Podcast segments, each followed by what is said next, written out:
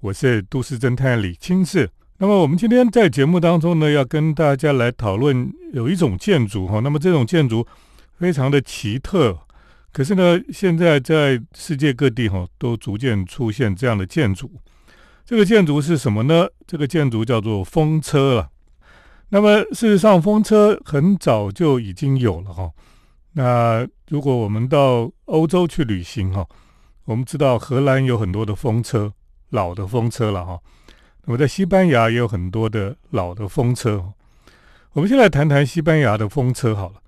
那么在西班牙的风车最有名的传说哈，或是最有名的故事，大概就是堂吉诃德哈这位所谓的梦幻骑士。梦幻骑士呢，其实就是塞万提斯的原著小说《堂吉诃德》哈。那么这个小说被改编在一九七二年呢。他们就拍了一部音乐的剧情片哦，那就叫做《梦幻骑士》了。这个梦幻骑士指的就是堂吉诃德哈。我们都知道，堂吉诃德就是一个好像疯疯癫癫，可是又充满了理想性跟梦想的一个人哦。那么他骑着一个老马哈，就一直想象自己就是在那个骑士小说里面那个骑着白马的非常魁梧哈，那么非常。雄赳赳、气昂昂的一个骑士哈，啊，他就带着他的仆人哈，那么这个叫做山丘的这个仆人呢，骑着一个骡子哈，那么就跟着他来服侍他。呃，事实上，在这个小说里面，我们就可以看到哈，唐吉诃德充满了梦想，充满了他的理想性。他看到什么哈，他就要努力去做。那么，甚至呢，他就看不清楚现实是什么东西。所以他的仆人山丘呢，常常跟他的对话里面哈，就点破他的盲点哈。那么也告诉他说，现实是什么样子。所以他们的辩论当中呢，你就可以看到一个人代表着一个梦幻，一个代表着一个现实。堂吉诃德呢，他虽然一直觉得他好像生活在一个梦幻里面，但他看到风车，他就把它想象成一个非常巨大的巨人哦。所以呢，他要济弱扶倾，他要这个帮助弱小，他就要去打败这个巨人。但是他的仆人哈，这个山丘呢，就告诉他说，那个不是巨人，那个是风车了。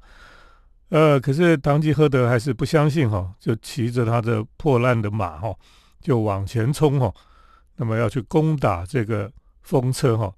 那当然，这个是这个结局是很很凄惨的哈。不过呢，我们总是在看这个呃《梦幻骑士》，那么在《梦幻骑士》里面，那个电影里面就帮他写了一首歌了哈。那么这个歌呢非常有意思哈，因为这个歌其实就是在讲一个人他怎么样哈，在一个活在一个理想性里面，他一直追求他的梦想，这个到底是好还是不好哈？我们很难去下定论哈。那么这首歌叫做《The Impossible Dream》哈，不可能的梦哈。那么堂吉诃德就是在追求一个不可能的梦哈。歌词里面说哈，做一个不可能的梦，击倒一个打不败的敌人哈，忍受那些无法忍受的悲伤，到勇者也不敢去的地方，更正一个无法更正的错误，做一个比你现在更好的人，试试看，当你的双手。软弱无力，登不上那无法到达的星星，追随那颗星是我的盼望。不论希望多么渺茫，不管多么遥远，尽管已无法付出，仍然渴望付出，宁可牺牲，只愿荣耀与正义长存。那么这是歌词的一部分哦。那堂吉诃德就代表的这些在现实生活里面依然在追求梦想、追求理想性的人哈。那这个风车呢，在那个年代里面哈，就被当作是一个一个巨人哈，一个邪恶的巨人。那当然，对山丘这些现实主义者来看哈，他觉得是这根本不是什么巨人，这就是一个风车而已哈。可是我从另一个角度来想哦，搞不好堂吉诃德已经知道哈，这个风车代表着机械的文明哈，将来会变成一个很大的巨人，然后压迫人类的生活。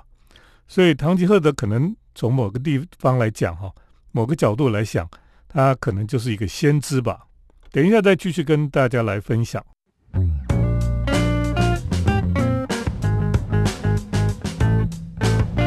欢迎回到我们建筑新乐园节目，我是都市侦探李清志。那么我们今天在节目当中跟大家来谈一谈风车这个非常独特的建筑哈。那我想风车在刚刚我们提到哈，唐吉诃德跟他的仆人哈山丘，呃，他们走在这个西班牙的原野里面哈。那通常哈，你如果看到图片，背后就是那个西班牙的风车了。那当年我们去西班牙旅行的时候呢，也去看了这个唐吉诃德哈，他当时看到的风车了哈，你就看到几座非常漂亮的风车，白色的，那么在这个丘陵的高处的地方，那么你们可以开车到那个风车的那个好几座风车的那个地方去，到那里呢，你没有看到唐吉诃德，你只看到一个西班牙的老先生跑出来哈。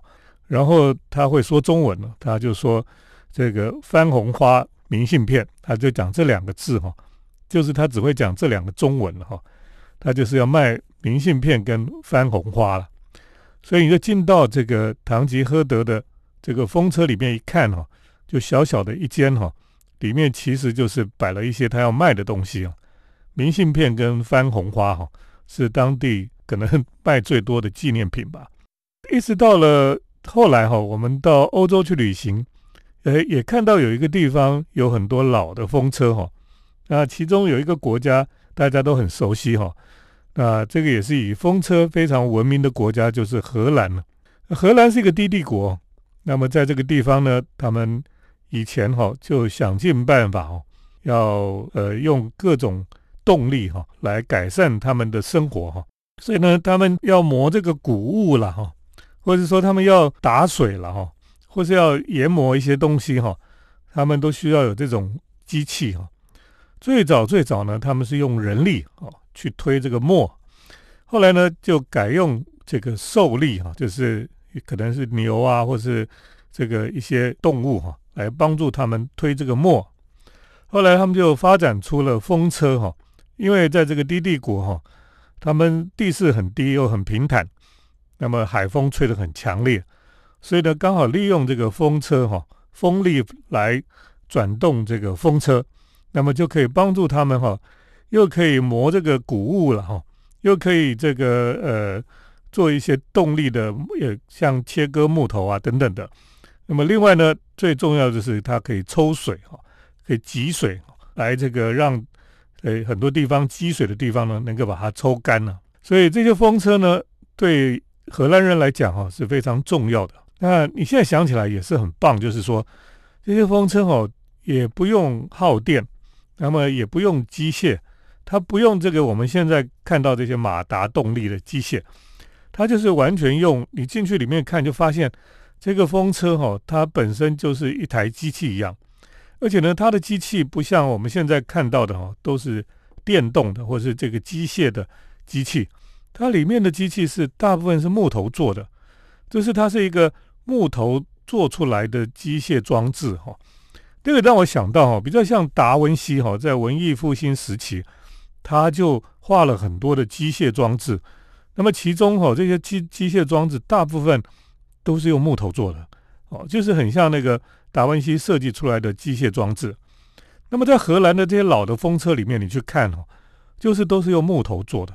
然后呢，里面呢就是木头的装置在转动哈，那么借着风力，它在那边转动哈，所以它也一方面也帮这一块土地哈，把那些那个低地的积水哈，把它抽干了哈。那么另一方面呢，也帮助他们发展他们的经济，改善他们的生活哈。那我觉得荷兰人很聪明啊，很早就知道运用这个非常干净的能源哈。而且源源不断的哈，在帮助他们，也不用耗电，不用花钱，他就一直转，一直转，一直转哈。所以，我们现在去荷兰，你可以去有一个地方看哈，叫做小孩提防了哈。我们都知道那个传说，就是一个小孩在那个提防，就用手插在那个漏洞上面哈，让那个水不会灌进来哈。所以他就救了整个村庄哈。可是呢，那个小孩还没有这些巨大的风车厉害，因为风车就不断的把里面的积水哈。就把它这个抽出去哈。所以呃，荷兰人很早就利用这种非常干净的能源哈，来帮助他们来改善他们的生活。那在荷兰有一个地方叫做小孩提防哈，那边你就可以看到有好几座的风车。那那个地方已经被列为呃联合国世界遗产哦，所以可以去那边看到非常老的这种风车，到现在还是都可以转动。等一下再继续跟大家来分享关于风车这种独特的建筑。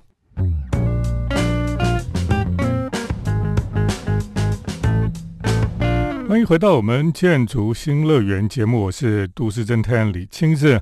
那么我们今天在跟大家分享的是关于风车哦这种非常独特的建筑啊。那从这个西班牙唐吉诃德的风车哈，那么一直到荷兰的非常有名的这些风车呢，一直到现在哈，那么世界各地呢出现了很多非常新的风车出现那么这些风车呢？动辄都非常的巨大，比过去我们看到的风车还要大。过去的风车可能三层楼、五层楼高吧。我说把那个叶片都算进来的话，哈。可是呢，现在的风车呢，加上叶片哈，那个高度可以达到一百公尺了哈。也就是说，二三十层楼高的高度哈，非常的巨大的风车。那么这个风车呢，跟过去的造型也不太一样。过去那个风车的里面哈，就是除了机械装置之外，也会有时候有这个风车的工人哈，他们就住在里面。那么现在的风车呢，它就是一根柱子撑起来，然后上面有很巨大的三片的叶子哈，就是这个叶片就像简单的、很简单的风车，然后在海边在这个旋转。事实上哈。在欧洲各国哈，一方面呢，他们曾经受过这个苏俄的车诺比核能电厂的外泄的事件哈，所以呢，大家对于核能哈非常的惧怕。所以呢，在欧洲哈，包括德国哈，包括北欧的国家哈，特别是丹麦啦，或是像比利时这些国家哈，他们因为靠近海边，那么他们就努力在发展风力的发电。所以他们，如果你去德国、去比利时哈，或是到这个呃丹麦这些地方旅行，你可以看到哈，他们真的是非常努力的哈，在建造这个风力发电机组哈。那这个你在公路边哈，可以看到非常多的风力发电机哈在旋转啊。呃，这些发电机哈就这样不断的在转，然后不断的在发电。那有一些是私人投资的，那么有些是公家的。那私人投资的呢，他自己发电自己用之外呢，啊，多余的电呢，他还可以卖给这个公家的这个电力公司了哈。那除了在陆地上呢，他们也在离岸哈，就是在海面上哈，他们也建造非常多的这个发电厂哦。应该讲说就是发电风力发电厂哈，在英文讲是 farm，就是农场一样哈。因为呢，它就是整片，好像你在种风车一样，种在那个海面上。那当然，海面上的风就很大，那么发电量就比较大哈。可是你想想看哦，你要在海面上哦，要来安置这个巨大的风车哈，的确不是非常容易的事情。所以呢，这个也是一种高科技的一种产业哈。所以当我们看到哈这个呃整片的风车在转的这种景象哈。过去呢，我们就是在科幻电影里面可以看得到。那么现在呢，你就发现哈，突然不是只有在欧洲哦，不是只有在这个呃荷兰啊、比利时啊，或者是德国这些地方。那么现在连在台湾哈，风力发电机哈也非常的多了哈。呃，如果你最近有机会哈，你沿着西滨公路一直开下去哈，你从北边哈台北港开始哈。你就可以看看到，就开始有风力发电车哈，非常巨大哈，就矗立在海边了。那么，甚至到了桃园观音那一带哦，整片的这个草罗海滩的那边呢，就有整片的这个风力发电车。然后一直往南走哦，还是可以看到很多很多的风力发电机了哈。而且呢，这几年的发展哦，是比以前哦还多更多了哈。那么代表着说，我们台湾是努力哈。在往这个干净的能源去努力哈，虽然很多人说这个风力发电怎么样还是不够哈，可是我觉得能够善用这个风力来发电哈，也是非常重要的事情了。那么总比核能哈这个带给我们生活上很多的恐惧哈，而且台湾那么小，核能发电之后的这个核废料哈，你还真的不知道怎么去处理哈。这种事情虽然是缺电哈，也不能去吃毒药嘛哈。所以呢，我们就呃努力发展这种各种能源的发电。呃，风力发电的确是改变了我们在台湾的西海岸哈，这个沿着西滨公路一直下去，你看到那个景观就在改变当中哦。那么你可以有时候看起来真的是觉得好像就是以前看的科幻电影一样。这也是我们台湾现在风力发电哈，不断的在呃努力的去建设的一种很明显的一种案例哈。等一下再继续跟大家来谈一谈。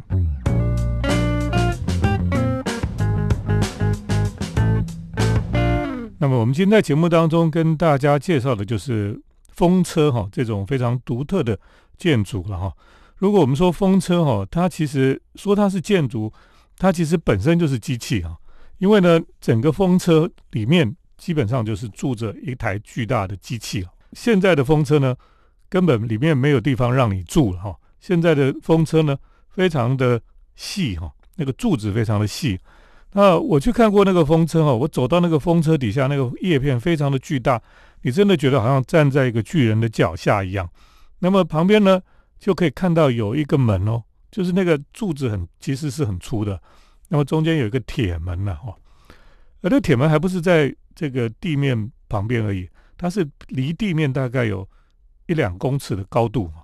那么会旁边会有一个旋转的铁梯哈，就是绕一下上来到那个入口那个门的地方。我想这是应该就是因为怕那个如果海浪在哪一天是涨潮或者是怎么样哈，会淹到它的入口，它那里高一点的话才不会被淹没哈。那那个入口进去哈，到底是长什么样子？我以前看过这个影片哈，它里面就是从那个入口进去就是一个大的圆管哈。进去之后就是一个爬梯了哈，所以呢，如果要维修这个风力发电车的人哈，他就是要从那个入口走进去，然后爬那个爬梯哈，一直爬，一直爬，一直爬，爬到很高的地方去维修这个风力发电机的机组了哈。哇，这个真的是不容易的的任务了哈。那么就是有一些人专门在做这些事情，实在是很不容易。不过呢，我们可以想象哈。在过去，哈，被堂吉诃德视为是邪恶的巨人的风车，哈，那么到荷兰人在用风车的时候呢，这个风车就变成不是邪恶的巨人哦，就是变成默不作声，哈，不会抱怨的仆人，哈，他不断的在帮他把那些荷兰低地的这些积水，哈，都把它排出去了。那么到了现在也是，哈，这些风车呢，就不断的努力的。一直在转，在转，在转哈，就是在帮我们发电哈。那当然，台湾现在沿着西海岸哈，有不同的工业区嘛，那些工业区用电都非常的大，所以呢，有一些工厂它也必须要自己设立这些发电的装置哈。所以在这些工业区的旁边呢，就会有很多的风车了哈。那么这些风车虽然它发电的能量可能没有到很大，可是呢，基本上它还是能够。供应呃部分的这个电量哈，所以它就在那边不断的转，不断的转啊。呃，如果听众朋友你有兴趣的话哈，可以去感受一下。那么现在在整个台湾的西海岸都可以发现很多这个风车的踪迹了哈。它也已经变成了台湾的某一种，应该讲就是某一种地理上的特色吧。哦，在整个台湾的西海岸。那么东海岸现在还是比较没有看到这个所谓的风车了哈。那么东海岸跟西海岸哈，在台湾的整个景观的变化哈，是有蛮大的差距哈。不过我们其实比较乐见哈，呃，这些干净的能源哈，风力了哈，水力了，或是将来可能有地热发电啊等等的哈，他们可以取代这个可能是呃会污染环境哈，或是对我们后代带来很大。恐惧影响的一些发电的方式。今天呢，在节目当中就跟大家来介绍风力发电车哈，风力发电的风车了哈。这个风车呢，呃，从古代到现在哈，带着传奇啊，那么带着浪漫的想象，甚至呢，到现在是变成一种非常高科技的一种面貌哈。所以风车的建筑其实也在进化当中了哈。那台湾现在的风车这么多，大家有空可以去西海岸去看一看，去观察一下。今天跟大家介绍了风车的建筑，就介绍到这里。谢谢听众朋友的收听。我们接下来呢是都市侦探的咖啡馆漫步单元。都市侦探的咖啡馆散步。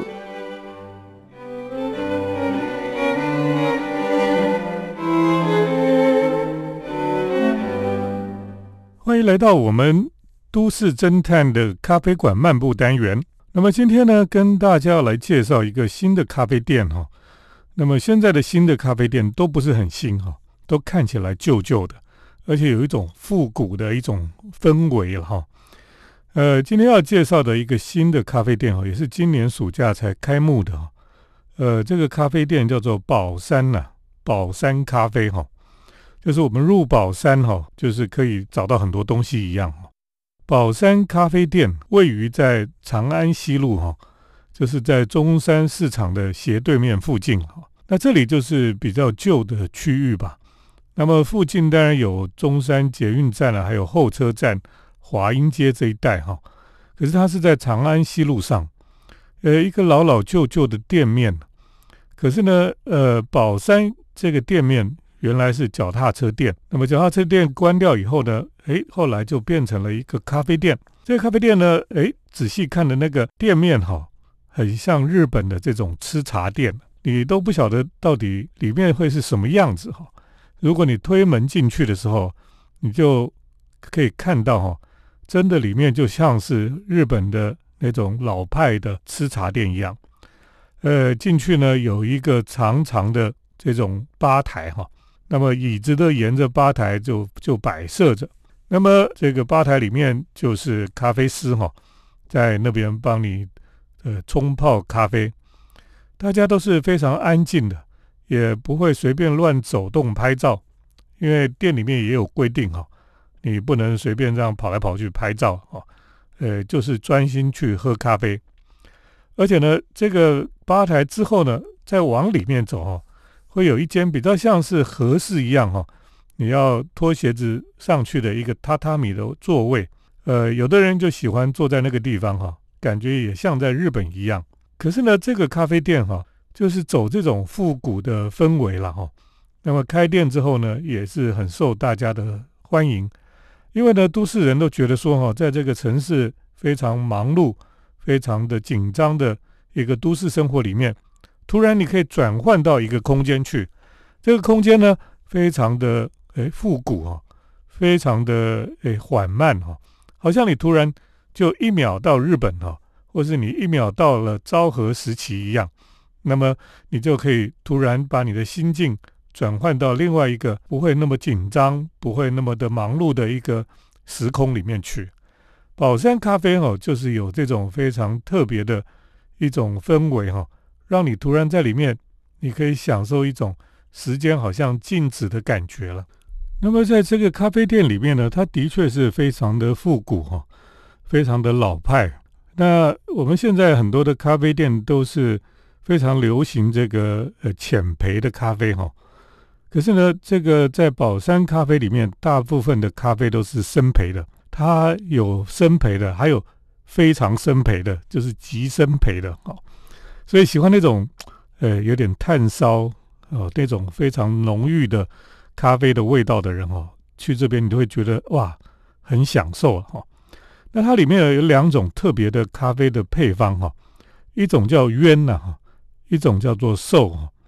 那么渊就是生培的咖啡，呃，寿呢是极生培的咖啡。呃，我喝过渊啊，蛮好喝的。那么瘦我还没有去尝试过，我就问老板说，为什么叫做渊跟兽哈？渊就是在天上飞的那个鸟哈，叫渊了哈。那么兽呢，就是走兽哈。他就说哈，宝山嘛哈。山里面就是有动物啊，所以有渊也有兽哈。而且呢，如果大家知道的话哈，这个宝山咖啡的老板哈，以前就是开黑鹿咖啡，也是在中山站附近。他们说呢，黑鹿咖啡哈，就是代表着水哈；宝山咖啡呢，代表着山了哈。所以有山有水了哈。不过这两家店的确是不同的风格哈。黑鹿咖啡就比较摇滚一点，那么宝山咖啡呢，就是比较日式的复古的感觉。那么到这个店里面去哈，的确可以让我们好像回到了一种不同的年代里面的。那么在门口呢，你都可以看到哈。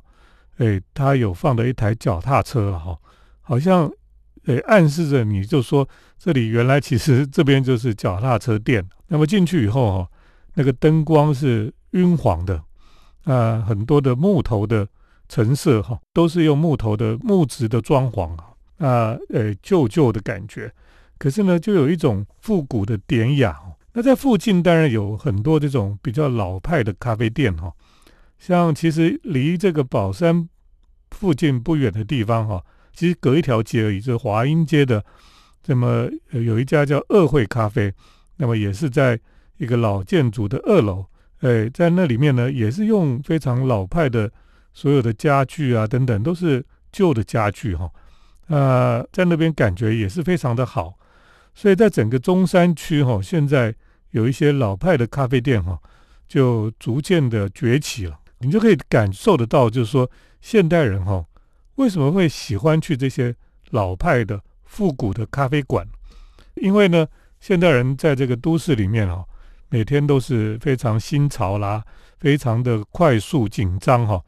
那突然他想回到一个比较比较慢一点的时代吧。那么在那个时代里面，除了怀旧之外呢，其实很多时候就是你可以享受一种缓慢的氛围了哈。所以在这些店里面呢，其实老人不多诶，真正多的都是年轻人哦。那么年轻人那个年代可能他没有经历过哈，他觉得很新鲜，那么他也觉得诶跟这个时代是不一样的，所以他们很喜欢去这种老派的咖啡店里面。那这里面呢也有很强烈的日本氛围了哈。那老板应该是也很喜欢日本的流行文化哈，所以你可以看到哈，在这个柜台上面呢，他有摆这个。诶，怪兽哈，就是那个达达怪兽的公仔了哈。那么也有这个假面骑士哈的公仔。那么可是他也有他放的音乐是比较日本的蓝调哈。可是呢，又有看到他有一张黑黑胶唱片摆在上面哈，是钢琴家顾尔德的黑胶唱片哈。所以它也是非常的有趣的一种混搭吧。那么在这个空间里面呢，很多人就在这里呃享受了一个缓慢平静的下午。我想复古的浪漫咖啡馆哈，现在逐渐在台北开始出现了。今天跟大家介绍呃台北的咖啡馆哈，就先分享到这里。谢谢听众朋友的收听，我们下个礼拜再见。城市的幸福角落，来杯手冲单品，享受迷人的香醇世界。